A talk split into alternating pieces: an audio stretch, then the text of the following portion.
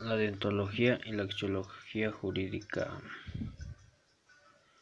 La fundamentación de la ética, la moral y, moral y el derecho.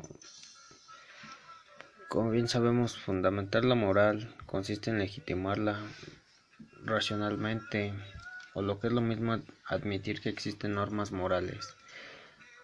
Sobre la ética podemos decir que la Ética propone objetivos de validez general, como pueden ser los valores o las virtudes. El derecho va directamente al comportamiento social, tiende a buscar el orden, la convivencia social. La ética profesionista en el derecho. El actor de un profesionista en derecho parte de sus principios y los valores y deberes que debe tener sustentan correctamente su toma de decisiones al momento de aplicar la técnica jurídica. Los códigos de ética son instrumentos educativos tanto en la tanto en la conciencia ética del profesional como también en la sociedad en cuanto a lo esperable del pro de la profesión. Hay principios éticos del abogado, como puede ser que los abogados, ellos son los que deciden si aceptan un caso o no y tienen la libertad para determinar las acciones más adecuadas a seguir. Mantener en secreto profesional.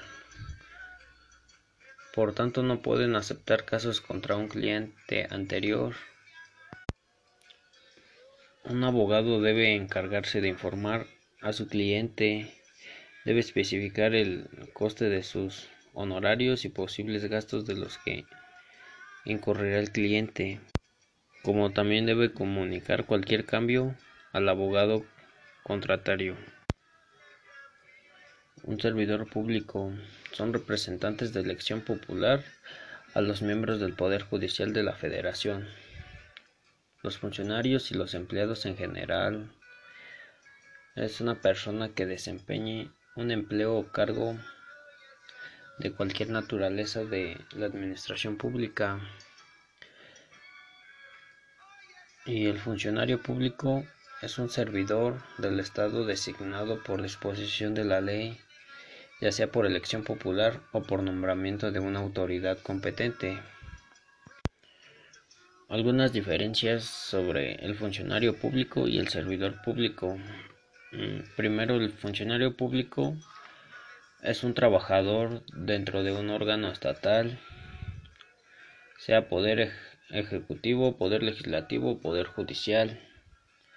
También se considera funcionario público todo el que por disposición inmediata de la ley o por elección o por nombramiento de una autoridad competente.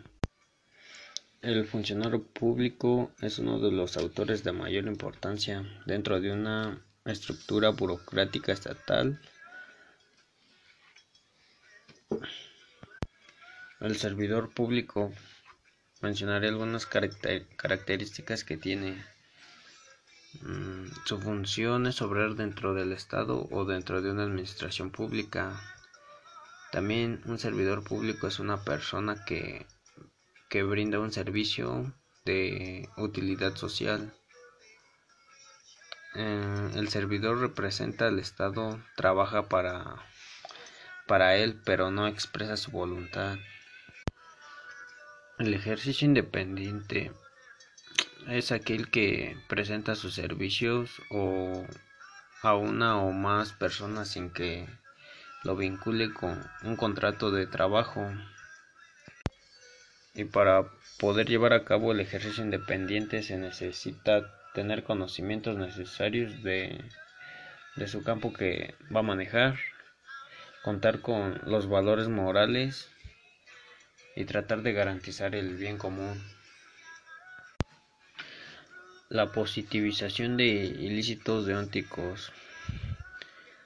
Lo deóntico es una norma que significa debido que no puede ser sustituida por otra norma, sea moral, religiosa o por citar un ejemplo.